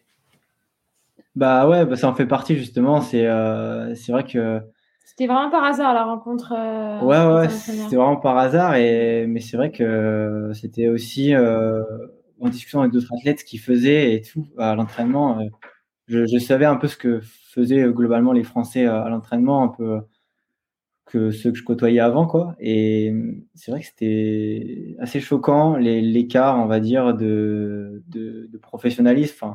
Après je dis pas que les Français sont pas professionnels dans ce qu'ils font, hein, loin de là. Mais euh, c'est pas du tout c'est pas du tout pareil. C'est vrai qu'en France on est très ciblé quand même sur le volume d'entraînement. Euh, beaucoup d'athlètes font énormément de volume. Euh, moi j'en ai fait énormément aussi. Et aujourd'hui euh, à l'étranger ils sont quand même très sur sur de la qualité sur ils sont très très précis sur beaucoup de choses Très scientifique. ouais, plus scientifique aussi après faut pas s'arrêter que, que sur ça mais euh, Casper Pedersen, hein, pour ceux qui nous écoutent, euh, ton entraîneur, donc le danois euh, Casper Pedersen. Oui, exactement. Donc ça, ça en fait partie. C'est aussi après, euh, en échangeant, euh, on a beaucoup échangé, par exemple, avec euh, Mika qui a, qui a notre âge. Donc c'est un, un jeune Allemand qui a fini quatrième au, au monde 110-3 euh, l'an passé à Saint-Georges. Et, euh, et lui il nous expliquait un peu bah, comment ça fonctionne en Allemagne. Et c'est vrai que bah, ça n'a rien à voir par rapport au niveau des, surtout des sponsors. On avait un peu envie de changer de nationalité. c'est vrai qu'ils sont aidés en fait dès le début et nous on, ce qu'on en fait là on a été très bah, très déçus on va dire c'est qu'on a fait quand on a fait nos premiers résultats euh, bah, les marques nous ont dit bah faut être patient faut attendre euh, voilà et ils préféraient sponsoriser des, des athlètes peut-être un peu moins forts que nous euh, mais qui avaient 8 ou 10 ans de carrière euh, du coup bah, c'était un peu décevant et c'est vrai que ça nous a mis un peu euh, on était un peu ouais, bah, déçus et après euh, en discutant avec lui, il, il nous disait que c'était pas du tout ce, le même système en Allemagne. Quoi. Et Ouais, parce que Casper, il fait, Casper, il est entraîneur, mais il te, il te conseille aussi, c'est ça? Il te met en relation avec euh, des marques, etc. Il a un rôle de manager non. un petit peu, pas du tout, pas du tout? Ok. Non, non, pas forcément. Non, non, il, enfin, il joue vraiment que le rôle d'entraîneur. Euh, Aujourd'hui, on n'a pas Et- de, de manager, on n'a pas de personne qui s'occupe de ça. Euh, Et tu le vois Et tu le vois, Casper, ou pas? Parce que Ouais. c'est un petit Ouais, fantôme, il- non? Pardon. c'est la blague pourrie du jour. le fantôme. Ouais, c'était la blague pour Ave. Pardon, excuse-moi. Euh, euh, Marjo, Marjo, toi, c'est euh, Yves Cordier, donc qui, qui t'entraîne, c'est ça? Oui, exactement. Ça, depuis que j'ai commencé le triathlon, euh, il y a deux ans maintenant. Et du coup, vous vous entraînez où? On est basé sur Nice. Euh, voilà, on a beaucoup bougé l'année passée, mais euh, on essaye un peu de se recentrer à un endroit précis, surtout avec les mondes d'Ironman qui vont être ici. Je pense qu'il y aura pas mal d'athlètes qui vont peut-être venir faire des recos, tout ça. Donc là, on va rester sur Nice et on a tout l'hiver aussi à la, à l'île de la Réunion, là où j'ai grandi. Ça, c'est quelque chose qu'on fait tous les ans aussi. Ben justement, euh, pour la suite, euh, qu'est-ce qui, euh, qu'est-ce qui vous attend? Alors, vous avez parlé du PTO euh, US Open, mais euh, qu'est-ce qui vous attend pour les prochains mois? Euh, Marjolaine, est-ce que euh, passer sur la distance supérieure encore de celle des mondes, ça t'intéresse ou pas encore? Oui, c'était aussi pour ça que j'avais envie de faire cette distance-là euh, au Monde ITU. Je voulais voir un petit peu si j'y arrivais. J'avais pas non plus envie de passer tout de suite sur la distance full, surtout vu l'année passée où j'avais aucune consistance à l'entraînement. J'ai quand même pu courir l'année dernière, mais euh, j'avais, enfin, Clément est le seul qui le sait, et Yves aussi. Euh, Yves euh, me disait, mais tu peux pas faire cette course, t'es pas entraîné. Et en fait, bon, comme Clément y allait, je l'accompagnais et je faisais la course. Et au final, j'arrivais dans des étapes pas possibles à chaque fois parce que j'étais, mais j'avais, ouais, rien du tout. Euh, ça m'a un peu rattrapé au monde d'Alpha Ironman où vraiment là, j'ai fait une course catastrophique. Donc, euh, ouais, je pense que c'est peut-être un peu trop tôt pour passer sur full. Euh, moi, quand je suis allée avec euh, Clément à Kona, j'avais qu'une envie, c'était de le faire. Honnêtement, ça ressemble énormément à la Réunion, la chaleur. Enfin, moi, c'est quelque chose que j'adore. Et, en tout cas, notre objectif, on s'est dit, c'était de gagner Kona à deux. La tête, ça sera vraiment une course avec tous les meilleurs du monde. Bah, c'est lancé. Hein. C'est un réel objectif. donc, euh, pour vous, pour vous, c'est un objectif là que vous, vous pensez atteignable. euh, pour euh, bah, toi, t'as pas encore euh, vraiment attaqué la distance, euh. Marjolaine, mais pour toi, Clément, c'est tu te dis, euh, je suis capable d'être champion du monde à, à Hawaï ou à ou à Nice, mais Il Ouais. m'a dit, si je suis champion du monde à Kona, après j'arrête et je t'accompagne. Ouais, non, déjà-. Déjà à Nice, euh, déjà à Nice cette année, ouais, j'aimerais bien me, me rapprocher au moins, au moins du, du podium. Enfin, déjà, il faut que je me, me requalifie parce que je suis pas qualifié. Mais euh, c'est l'objectif, ouais, c'est c'est se rapprocher du podium. Et après, euh, c'est vrai que euh, bah, le gros objectif, ce sera quand même, euh, ce sera quand même ouais, Kona pour pour les autres années. Euh, et l'objectif, bien sûr, ouais, c'est euh, un moyen, moyen long terme de, de gagner Kona. Kona ou Nice? Ah putain, t'avais la même que moi. Ah, C'est évident. Le... Bah, désolé Yves, mais Kona, enfin. ouais, Ah Kona, Clément, il moi, a pas osé. Clément, il a pas osé. c'est, euh, les deux, Euh, les deux après Yves, il va me taper sinon. Non, non, mais je pense que, je pense que, même oui, bien sûr, Kona. Hein, mais après, c'est sûr que, oui, oui, Kona quand même. Faut que Nice, Euh, peut-être, ça prenne un peu le temps de se créer toute l'histoire, mais Ouais, ouais. vraiment, quand j'ai vu. euh, moi, c'est par rapport à la chaleur aussi, vraiment, à Kona, euh, il y a cette, euh, ce Non, non, paramètre-là? euh, Kona, c'est- Kona, sûr que c'est le, le top. Euh, après, c'est vrai que, que Nice, euh, Peut-être que ça va aider le, le Ouais, français. Hein, mais c'est quand même, quand même hyper intéressant parce que c'est sur un parcours qui est, qui est différent et moi, enfin, comme beaucoup de personnes m'ont demandé mon, mon avis sur, sur la, la question.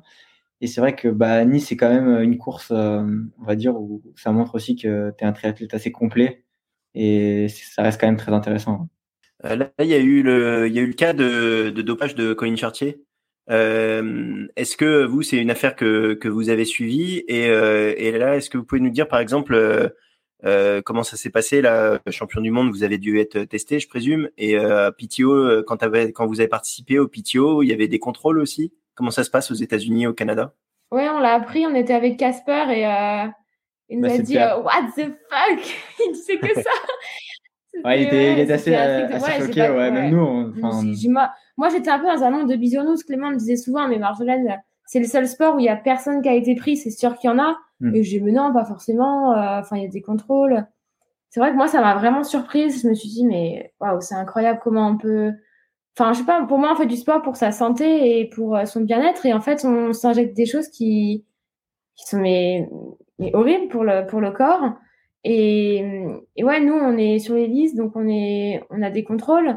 Et après chaque course, pareil, on a, on a toujours des contrôles, le PTO, euh, PTO, on avait la... avant, que avant la Ouais, course. PTO, c'était que avant la course. Et on savait quand était le contrôle. Quand était le contrôle, ouais. Donc, en soi, Pour peut dernière, c'était comme ça. après. ouais. Enfin, je pense que Oh, petit Ouais, détail. ouais. Ouais. c'était Ouais, que, que avant la les, course, euh, On savait l'heure. on savait, enfin, on avait Ah ouais, carrément. là, vous On y allait venez de l'écouler, mais. euh, on y allait quand on voulait, quoi, en fait. Donc, on avait deux jours pour y aller, euh, l'heure qu'on voulait. Ah ouais, carrément. Et euh, ouais. Et au niveau des contrôles euh, hors compétition, du coup, pour que tout le monde comprenne, vous n'êtes pas sur le euh, sur le système Adams, j'imagine? Si, ok. Ici, on y est, Est-ce que ouais, vous nous est expliquer un petit peu du coup rapidement?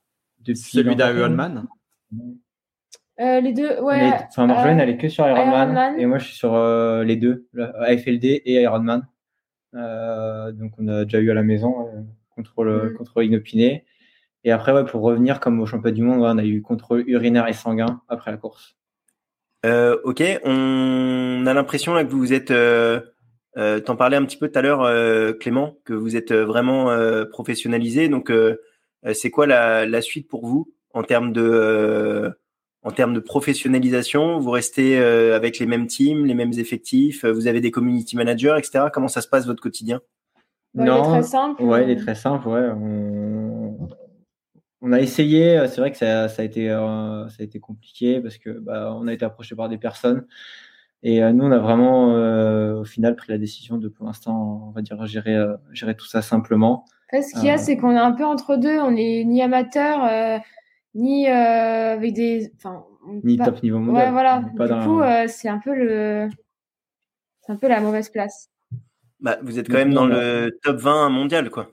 Enfin, top euh, Ouais. 25 l'année Ouais, dernière. mais, enfin, tu vois, dès qu'on a un problème sur le vélo, on galère, on est stressé parce que on doit aller sur le ProBuy, commander la pièce. Enfin, on a eu plein de soucis là avec les vélos. Euh, on a dû débourser une grosse somme d'argent en début d'année pour acheter les vélos. Enfin, c'est c'est des dépenses qui, qui qui doivent sortir et on a zéro rentrée. Donc c'est vrai que c'est, enfin, mis à part les primes. Mais comme on le disait, euh, on peut pas savoir à l'avance. Moi, si j'avais une saison comme l'année passée, j'avais zéro prime, quoi. Clément, lui, c'est pour ça qu'il a fait 16 courses. C'était pour euh, me compenser un peu, mais c'est vrai que. Putain, il, est, en bien- fait, il est bien on- généreux. Il est bien généreux, le Clément. Pour revenir au côté Ouais. professionnel, euh, c'est l'objectif de, de continuer à, à se professionnaliser, bien sûr, euh, parce que en effet, on, actuellement, on est dans le top 20 mondial, mais autour de nous, les personnes qui sont dans le classement autour de nous, enfin, c'est, on va dire qu'ils sont pas accompagnés de la même manière. Quoi. Ouais. On a vraiment l'impression qu'on. Ouais, on a encore, on a encore un décalage. Quoi. départ, ouais, Il y a encore un décalage. euh, et c'est là où, bah, f- en fait, on, nous, on n'essaie pas d'y penser. C'est des fois quand on rentre après les courses, on se dit. euh, Ouais, sinon, on a envie d'arrêter. on regarde le classement, on voit les noms autour de nous et on se dit bah non, enfin il y a quand on voit bah, dans les teams, on va dire ou même au niveau matériel, vélo, accompagnement, tout ça, c'est c'est autre chose, c'est un autre niveau quoi. Mais votre titre devrait quand même changer d'une certaine façon, tout ça. On verra. Vous avez, vous avez, vous avez, vous avez, vous avez pas eu d'appel depuis rien? Non. Non, pas spécialement. Même pas Emmanuel Macron, rien? rien du tout. Non, bah, pour l'instant. Moi, j'avais, j'avais une petite question euh, euh, extra, on va dire. Euh, euh, le doc et, euh, et Blondie, est-ce que ça veut vraiment dire un truc ou est-ce que euh, il fallait que vous vous trouviez un surnom euh, genre euh, Coste le tigre et que vous avez pris le premier truc? Non, par contre. euh, Non, moi, c'était mon surnom, en fait, euh, à la fac de tous mes copains. Et c'est vrai que moi, j'ai quitté euh, ce milieu-là, malheureusement, que, que j'adorais. Hein. C'est vrai quand on a 22 ans et qu'en fait, on se retrouve, heureusement qu'on est en couple, mais on fait pas de soirée étudiante, on sort pas, euh, on se lève tôt le matin pour aller à la piscine. Enfin, voilà, moi, c'était juste un clin d'œil à toutes mes années, euh, entre guillemets, j'en ai fait que trois, euh, les quatre, euh, à l'université, et ils m'appelaient comme ça. Donc, voilà, pour, pour ma part. Moi, c'est pareil. c'est vraiment, en fait, ça vient de mon ancien coach, donc Valentin Deschamps, qui était un grand fan d'Eminem, donc le rappeur. Et moi, je lui ai toujours dit que, que Eminem, c'était, personne sans Dr. Dre. Et donc, The Doc, c'était son, son surnom. Et du coup, c'est comme ça que lui m'a appelé, je pense, quand j'avais ouais, 15-16 ans à, à mes débuts. Et c'est resté. Et voilà, c'est comme ça que ça, ça a commencé. Ouais, un petit, un petit air de Dr. Dre ou d'Eminem, ouais. ouais pas, je suis pas, je suis pas sûr. Mais... Pas sûr. hein. bah, merci en tout cas euh, à tous les deux. Est-ce que vous avez euh, une dernière question, euh, Julien, Alex? Non, Non, très bien. Moi, c'était, c'était cool. Merci d'avoir pris le temps de discuter avec nous. Et puis, euh, bon, euh, bonne continuation pour la suite. Euh, je pense qu'on va se recroiser. Euh, bon courage pour euh, continuer de vous professionnaliser. Et de toute façon, avec les résultats que vous faites, euh, je pense qu'il n'y a, il y a pas de souci. Ça va dérouler. là. Bah, merci à Merci vous à vous. pour euh, ce que vous faites pour le triathlon. C'est vrai que c'est aussi important la communication, tout ça, et vous êtes de, de très bons acteurs. Donc merci de nous avoir euh, fait venir sur votre podcast. Oh, mais c'est gentil ça. C'est gentil. Et quand Merci. tu dis vous êtes de très bons acteurs, tu peux me tutoyer. Hein. T'es pas obligé de. Mais- Même Alex? Surtout, Alex. Allez, merci à vous deux. On vous souhaite une euh, très bonne euh, journée à vous. Et puis, bah, on se retrouve euh, très bientôt sur les courses ou euh, sur le podcast pour suivre vos actus. À bientôt. Merci encore. Merci. Merci. Allez, donc un grand merci à Marjolaine et à Clément euh, de cette euh, interview. Euh, on passe tout de suite donc euh, au débat en bois ou la discussion en mousse. Le débat en bois.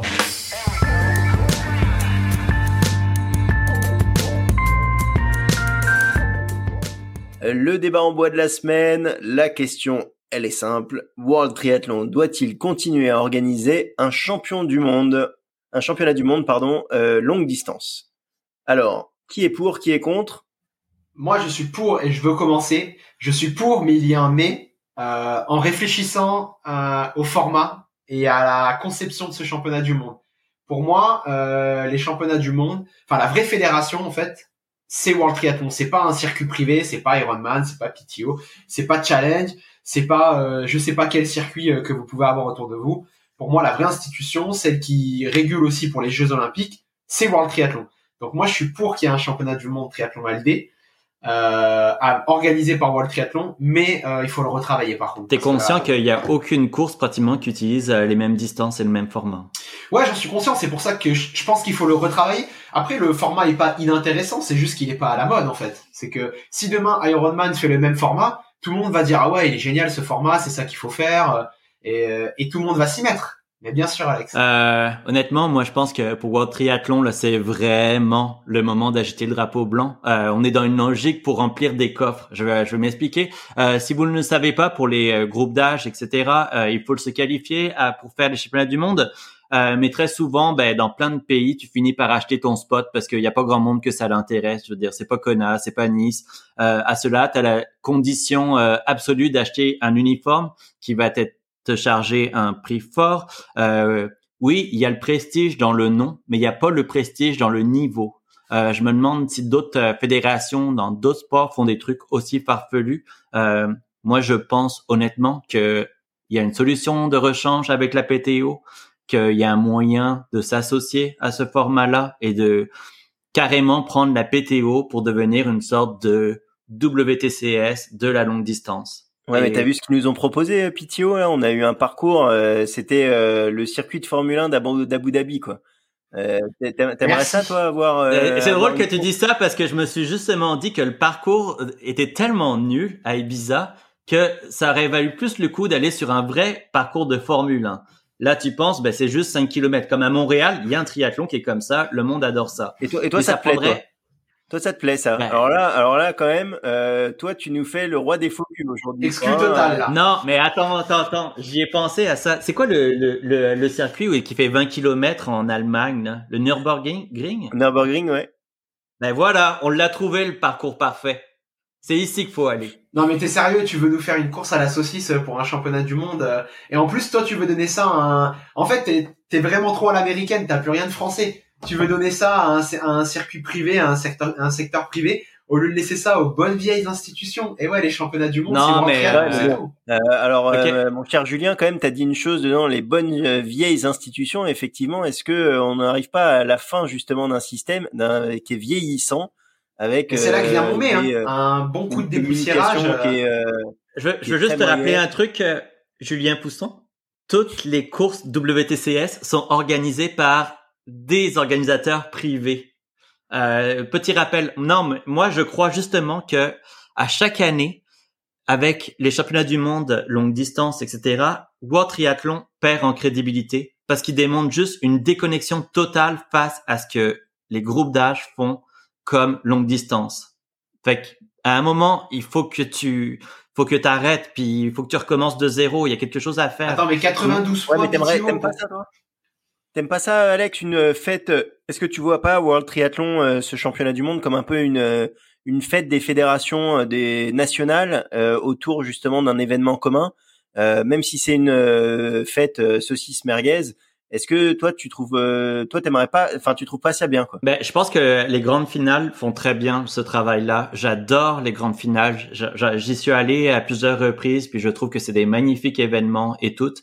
À la longue distance, euh, il y a pas, il y a, il y a, c'est pas un événement qui est assez fédérateur parce que au final, l'athlète qui est compétitif, etc. Non, mais euh, je veux dire, pour un athlète euh, groupe d'âge qui est vraiment compétitif, etc.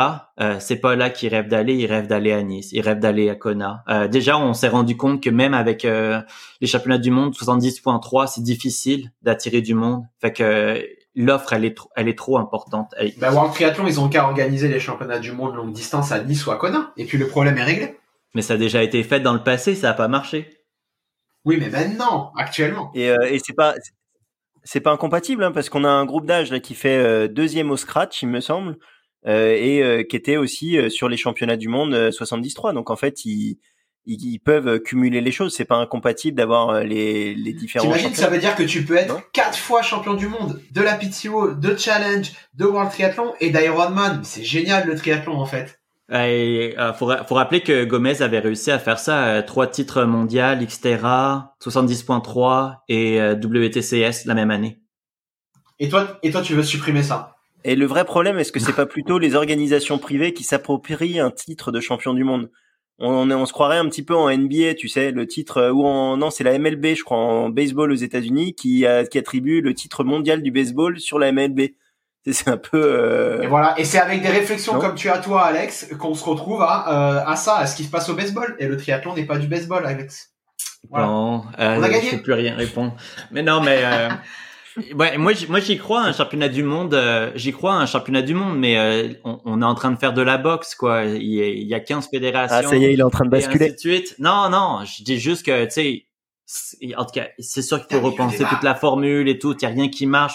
Je veux dire, c'est vraiment un aveu de faiblesse quand t'es rendu à faire euh, euh, le championnat du monde le même week-end que la PTO. Qui peut prendre l'événement au sérieux? Faut arrêter, faut arrêter de déconner au bout d'un moment. Alors là, je suis plutôt d'accord avec toi. C'est vrai que faire un, il y a un truc- événement le Bon même, argument, le ouais. même week-end. Il y a un truc qui m'a enragé et ça, je je ne comprends Oula. toujours pas. Pourquoi T'as pété une coche. Marisol Casado est venue donner la médaille à la PT, une, une médaille à PTO. Je veux dire, c'est- Marisol Casado, la présidente de World Triathlon. c'est comme, je sais pas si c'était, euh, euh, comment s'appelle, euh, une analogie. euh, c'est un peu comme être totalement cocu, puis l'être heureux d'être cocu. Je sais pas. je- en tout cas, je vais sûrement regretter d'avoir Marisol dit ça. Casado, Cocu, euh, là je comprends plus rien. Là, on, on s'éloigne du débat là, Alex. Ouais, ouais, mais je me comprends quoi. C'est un peu comme, c'est un aveu de faiblesse totale. Euh, au final, j'en ai marre moi que cette fédération euh, World Triathlon sont juste heureux qu'il y ait des triathlons et que ils pensent que tout leur appartient. Non, c'est comme au bout d'un moment, faut que tu défendes ton affaire. Faut que, faut que tu mettes ton, en tout cas. Bah merci en tout cas, merci à vous deux. Euh, on va en rester là. Ce sera euh, aux auditeurs de décider est-ce que euh, vous voulez garder un championnat du monde groupe d'âge et élite World Triathlon ou est-ce que euh, comme Alex, vous pensez qu'il faut tout donner aux organisations privées et soutenir donc euh, et donc faire couler les fédérations nationales? Euh, voilà, vous vous ferez un avis. Non, c'est pas exactement ça. Trop tard, c'est fini, trop tard. Allez, merci en tout cas et on passe tout de suite à la suite. Le week-end dernier, j'ai fait mon grand ménage du printemps. Je suis tombé sur ma boîte remplie avec mes 172 t-shirts et sacs Ironman. Oui, je fais des courses Ironman où je faisais euh, que je n'utiliserai jamais parce que j'aime pas ça m'entraîner avec ça. Euh, je n'affiche pas mes affaires. Euh, j'ai trouvé la paire de Newton jaune de Craig Alexander. Euh, qui te permettait de flinguer tes talons d'Achille en une séance, mais aussi les Racing Flat de Caisse Suisse. Toi, le jeune, t'en as aucune idée c'est quoi parce que oui, à une époque pas si lointaine, soit en 2010, tout pro qui se respectait devait courir en Casus parce que c'était le seul sponsor qui donnait vraiment beaucoup d'argent. Euh, à nouveau, je suis tombé en pleine nostalgie d'une époque que j'ai adorée. En 2010, il existait encore des courses indépendantes aux États-Unis. Une de ces courses était Mooseman dans le New Hampshire, dans un bled totalement perdu, pas d'hôtel à moins de 20 km du site de course. L'avantage de ces courses, ben, c'est qu'elles étaient des événements pour les locaux, au programme plein d'innovations, euh, de particularités, de la mic- une microbrasserie, euh, bière gratuite à l'arrivée, un t-shirt avec coton organique, des ravitaillements thématiques où les bénévoles étaient toujours déguisés. Euh, je me rappelle de drag queen, de trucs complètement fous. Euh, le plus ironique dans tout cela, euh, c'est que tu as repris euh, tous ces toutes ces choses, en fait, elles ont été reprises dernièrement par le phénomène de la gravelle et que c'est aussi en train de disparaître parce que toutes ces organisations globales finissent avec des cahiers des charges uniformisés, des solutions sans personnalité. À l'époque, euh, il y avait, ils avaient déjà tout compris. Euh, exemple, dans des montées euh, difficiles, légendaires, ben, ils plaçaient des webcams en haut. Euh, comme ça, tes amis, ils, ben, ils se connectaient à Internet et ils pouvaient te voir souffrir et passer. Ils savaient où tu étais dans ta course. Pas la peine de live timing, etc. Juste une affaire d'image. Un truc qui a totalement disparu, qui serait pourtant toujours utile. je me rappelle encore d'une une course où la montée était tellement difficile que si tu terminais par poser le pied, ben, il gravait euh, par pas poser le pied, excusez-moi, euh, il gravait ton nom sur une brique et l'ajoutait dans un mur dédié euh, à la course. Évidemment, euh, toute la ville se rassemblait pour regarder le spectacle, où certains oubliaient de, de d'éclipser et tombaient dans cette fameuse montée à plus de 20%. il y avait vraiment cet esprit dans le triathlon à cette époque, un truc un peu surfeur, un truc un peu hippie. La course était qui a le plus exprimé dans tout cela et la plus reconnue, c'est sans conteste Wildflower en Californie. Dans ce cas, euh, il y avait une S-Station où le thème était tout simplement la nudité. On vous mettra euh, une photo euh, de cela, mais on y voit Maca accompagné d'une quinzaine d'hommes totalement dénudés. chose assez étrange. Quoi?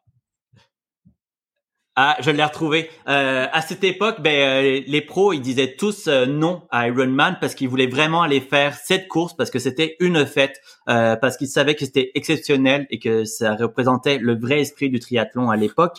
un truc ultra chaleureux, personnel, plus proche de la nature. On qualifiait cette course de Woodstock du tri. je sais pas quelle course pourrait faire pourrait se vanter d'être comme ça maintenant. puis tu avais aussi une obligation de faire du camping. évidemment. La photo, hein.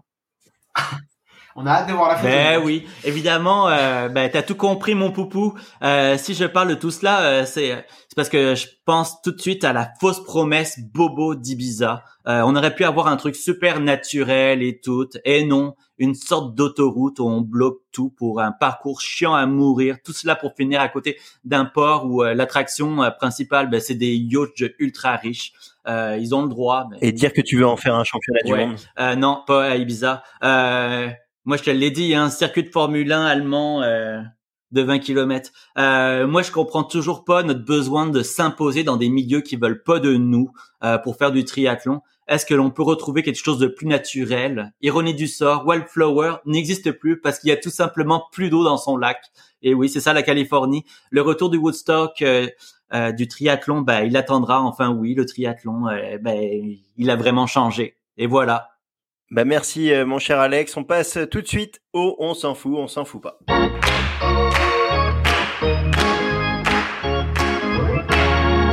Non, mais on s'en fout. Mais on s'en fout. Moi, perso, je m'en fous. Non, on s'en fout pas. Allez, on s'en fout, on s'en fout pas. Une question, vous me répondez très brièvement. Et c'est parti. Daniel Arif euh, qui voyage en jet privé pour aller à Ibiza, on s'en fout, on s'en fout pas? Euh, On s'en fout pas parce que c'est moi qui voulais en parler. Euh, ça témoigne parfaitement la déconnexion de notre sport avec certains enjeux climatiques. C'est clair que de ne pas mettre son vélo en boîte, vol direct, c'est un avantage, mais bon, euh, je pense que nos champions, ils ont aussi une responsabilité. Je sais, je suis un woke et je m'assume sans problème. moi, je suis partagé allez, euh, en fait, ça m'étonne pas plus que ça, donc euh, je vais dire que je m'en fous. Et comme ça, ça me permet de dire le contraire de toi, Alex. Margot Garabédian qui remporte l'aquathlon et le triathlon euh, d'Asie du Sud-Est des courses World Triathlon. on s'en fout, on s'en fout pas? On s'en fout. Après, ben, c'est rien contre elle. Elle fait le métier. Je veux dire qu'elle a sûrement gagné de l'argent dans l'opération et on peut pas lui en reprocher parce qu'une carrière, c'est c'est comme ça. Euh, bah, moi, je m'en fous, euh, juste euh, pour préciser qu'elle courait sous les couleurs du Cambodge. Mais euh, sinon, je m'en fous. Malaga qui obtient la grande finale 2024. Euh, on s'en fout pas et ça fait chier euh, parce que l'Espagne semble être la seule à avoir compris l'importance du tourisme sportif. Euh, il faut que les États-Unis reviennent dans le portrait à un moment ou même le Mexique, la Nouvelle-Zélande, l'Australie. Euh, je sais pas, mais pour moi c'est un méga constat d'échec de World Triathlon. Salut. Euh, moi, je m'en fous aussi, décidément. Euh, je pense que ça va tourner et que bah, pour l'instant, c'est l'Espagne, l'Europe et que ça tournera bien à un moment donné. Et Gustav Iden euh, qui a déclaré dans son podcast que son dernier objectif, c'est Paris 2024 et qu'il était vraiment prêt à passer à autre chose et d'arrêter le triathlon. Euh, on s'en fout pas. moi, je pense que cela cache quelque chose. peut-être pas quelque chose de nocif, mais il y a peut-être une prise de conscience que ben, c'est énormément de sacrifices et qu'il veut avoir une vie. Euh, et qu'il est probablement déjà totalement satisfait de ce qu'il a fait dans le sport. Euh, et ça, c'est génial, point de vue euh, santé mentale. Euh, moi non plus, je m'en fous pas. Euh, bah déjà parce qu'en fait, il confirme que Paris 2024, c'est vraiment son objectif. Et moi, j'avais quand même quelques doutes. Euh, Donc, euh, voilà. Petit euh, point, euh, parce que j'ai lu euh, le texte et tout. Euh, Euh, rapide, hein, Alex, Ouais. hein, parce qu'on est dans le 11. non, mais, mais, Mais non, mais c'est hein. c'est super intéressant parce que en fait, il, Oui, mais on n'en doute pas. il, il, il fait un, un aveu pour dire que ben, Iron Man c'est bien beau, etc., mais que le vrai talent, il est en WTCS et que le monde euh, comprend pas à quel point c'est difficile d'être performant sur cette distance et que c'est la dernière chose qu'il veut réussir à accomplir d'une certaine façon. Allez, à l'opposé, on a Christian Blumenfeld qui annonce lui ne plus vouloir faire de course WTCS après Paris, par contre se concentrer sur PTO. Euh, je m'en fous pas. Et euh, ça démontre un peu que euh, euh, c'est beaucoup de sacrifices la WTCS et que en 2028 il aura 24 ans. Euh, 34 ans. non mais euh, c'est 34 intéressant parce qu'en fait on se rend compte qu'il y a quand même une durée de vie qui est assez limitée en WTCS. Si on prend euh, Gomez, Brownlee, Mola, euh, on remarque qu'à un moment euh, le réservoir il est vide. Eh ben moi non plus, je m'en fous pas. Euh, je, voilà, ça m'intéresse de savoir quelle trajectoire il a prévu euh, pour sa carrière. Allez, Garmin pour finir, qui devient le partenaire officiel de la PTO. On s'en fout, on s'en fout pas? Euh, on s'en fout pas parce que je pense que maintenant on va les attendre. Je veux dire, si si euh, t'es, euh, t'as ton logo sur l'écran et qu'il y a aucun live data et ainsi de suite, ben c'est pas bon pour ton image. Euh, je m'en fous pas, exactement pour les mêmes raisons. Allez, ben ça conclut le on s'en fout, on s'en fout pas, et on va passer à ce qu'on va suivre euh, le week-end qui arrive. Alors, ce qu'on va suivre euh, le week-end prochain, messieurs, euh, ben, je vais passer euh, la parole à Julien Pousson. Qui, qu'est-ce que tu vas suivre, mon petit Julien, le week-end qui arrive? Euh, eh ben écoute, euh, moi il y a plusieurs événements où les athlètes de mon groupe courent, euh, mais euh, je vais vous laisser euh, ces événements-là pour euh, suivre en particulier la Coupe d'Europe junior et élite de Carolé, qualificatif pour les mondes chez les juniors. Il faudra faire un top 3 ou un top 5 en fonction des chronos réalisés sur les tests. Et, et puis il y aura aussi les élites qui vont courir. Donc c'est la course que je suivrai, en tout cas que je vais essayer de suivre parce que elle sera pas sur Triathlon Live, donc je sais pas encore comment je vais faire. Euh, moi, je vais suivre, euh, bah, je vais suivre aussi Caorle, tu vois, c'est comme ça que ça se prononce. Et, euh, et sinon, je vais suivre euh, la WTCS de, de Yokohama parce que c'est la deuxième WTCS de la saison, parce qu'il y a pas mal euh, d'absents comme Potter, Meissner, etc., Beaugrand et Perriot. Euh, mais il y a aussi beaucoup de monde présent. Et euh, chez les femmes, donc euh, avec Emma Lombardi notamment, euh, GTB, Coldwell, Rapaport, etc. Et je pense que ça va nous offrir une très belle bataille. La perspective, c'est la qualification pour les Jeux, bien sûr, mais d'abord pour le test event. Donc, il va falloir performer pour aller chercher sa place. Et chez les hommes, bah, un peu pareil, des absents comme Yi, Messias, mais les présences de Blumenfeld, Eden, Wild, McElroy, Mislachuk. Euh, et voilà, c'est moi qui l'ai. Et, euh, et bien sûr, avec les Français, euh, Léo Berger, Tom euh, Richard et Dorian Coninx. Euh, donc euh, voilà, moi c'est, je pense qu'on va vibrer et j'espère vraiment que, bah, que que ça va le faire pour nos petits Français et pour notre française. Il va falloir se lever tôt, 3 heures le départ pour les femmes et 6 heures pour les hommes sur triathlon live, bien sûr.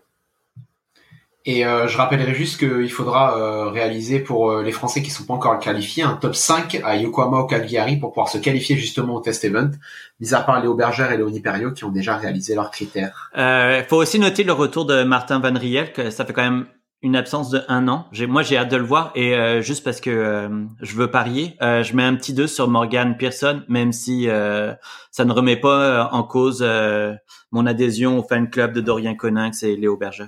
Merci Alex. On pourra aussi suivre euh, la course sur euh, la chaîne L'équipe euh, aux alentours de 15h, on sait pas vraiment. Euh, ce sera sûrement entre la course de caisse à savon et les championnats du monde de judo, mais on devrait pouvoir regarder ça. Est-ce que j'ai le droit de faire un coup de gueule là-dessus ou pas? Non. Et on n'oublie pas non plus le paratriathlon à Yokohama également, donc aura lieu vendredi dans la nuit à 23h50 en direct heure française pour ceux qui le veulent sur le triathlon live. Alexis Anquincan, Michael Herter, Geoffrey Versy, Stéphane Baillet, Antoine Bess, Paul euh, Loveras avec son guide euh, Sébastien Cour, Mona Francis et Gladys Lemoussu. Euh, toi Alex, toi tu vas nous emmener du côté euh, nord-américain. Floride. Euh, oui, ben c'est Ironman 70.3 euh, Gulf Coast. Euh, nous sommes en plein en plein marathon dans les courses euh, nord-américaines. Après Oceanside, Saint-Georges, direction la Floride, on y retrouve à nouveau des têtes d'affiche euh, bien connues, soit Lionel Sanders et Sam Long et euh, Jackson Landry, mais aussi le vétéran Tim O'Donnell, qui revient de son accident cardiaque, qui vient récemment de gagner un 70.3 en Amérique du Sud. Bon, toujours ce duel Sanders Sam Long c'est toujours intéressant. Euh, moi, c'est des athlètes que j'aime suivre, euh, que je trouve très intéressant. Pour garder la course, elle sera offerte à nouveau sur Outside Watch. Et là, tu te dis, mais Alex, tu parles pas de la course des femmes. Ben, c'est normal parce qu'il y en a pas. Euh, c'est une de ces courses où Ironman préfère séparer les gens. Eh bien, merci. Et on rebascule en France. Et ouais, moi je suivrai, euh, bah, je serai sur place euh, pour le, le week-end d'Afréjus, euh, donc le Grand Prix de triathlon. Euh, il y a aussi une course S avec drafting et il y a aussi un challenge. Euh, on va pas trop pouvoir parler du Grand Prix parce qu'en fait, bah, on n'a pas les compositions des équipes pour l'instant. Elles sont bah, tout simplement pas sorties ou en tout cas n'ont pas été communiquées. mais voilà, c'est l'ouverture de la saison du Grand Prix à Fréjus. Ça remplace Dunkerque. Moi, je suis un peu triste parce que c'était quand même une étape mythique et euh, le Grand Prix de Dunkerque fera plus partie euh, des Grands Prix de la FF Triathlon. Est-ce que je peux faire mon coup de gueule ou pas? Toujours pas, Alex, dans deux semaines. Et euh, enfin, juste sur la course challenge, tout ça pour dire que euh, il y aura Sébastien Kiné qui fait son jubilé, qu'il y aura Rudy Von Berg et qu'il y aura également côté français euh, William Medson, Baptiste Neveu, Vincent Terrier, Dylan Magnin. Je crois que j'ai oublié personne. Ah, sinon, tu vas le payer, c'est un oublié. Un gros week-end donc de triathlon encore à suivre sur euh, bah, direction l'Asie, l'Europe et puis euh, et puis les États-Unis. Donc euh, on vous concoctera bien évidemment un super épisode 11. En attendant, n'oubliez pas de vous abonner à notre podcast sur les différentes plateformes Spotify, Apple Podcast, Google Podcast aussi, Deezer, etc. Nous, vous pouvez également, si le podcast vous plaît, nous, offrir des cafés. Ça nous permet de faire, de continuer ce trichot. La semaine prochaine, vous retrouverez également normalement Jeanne Leher.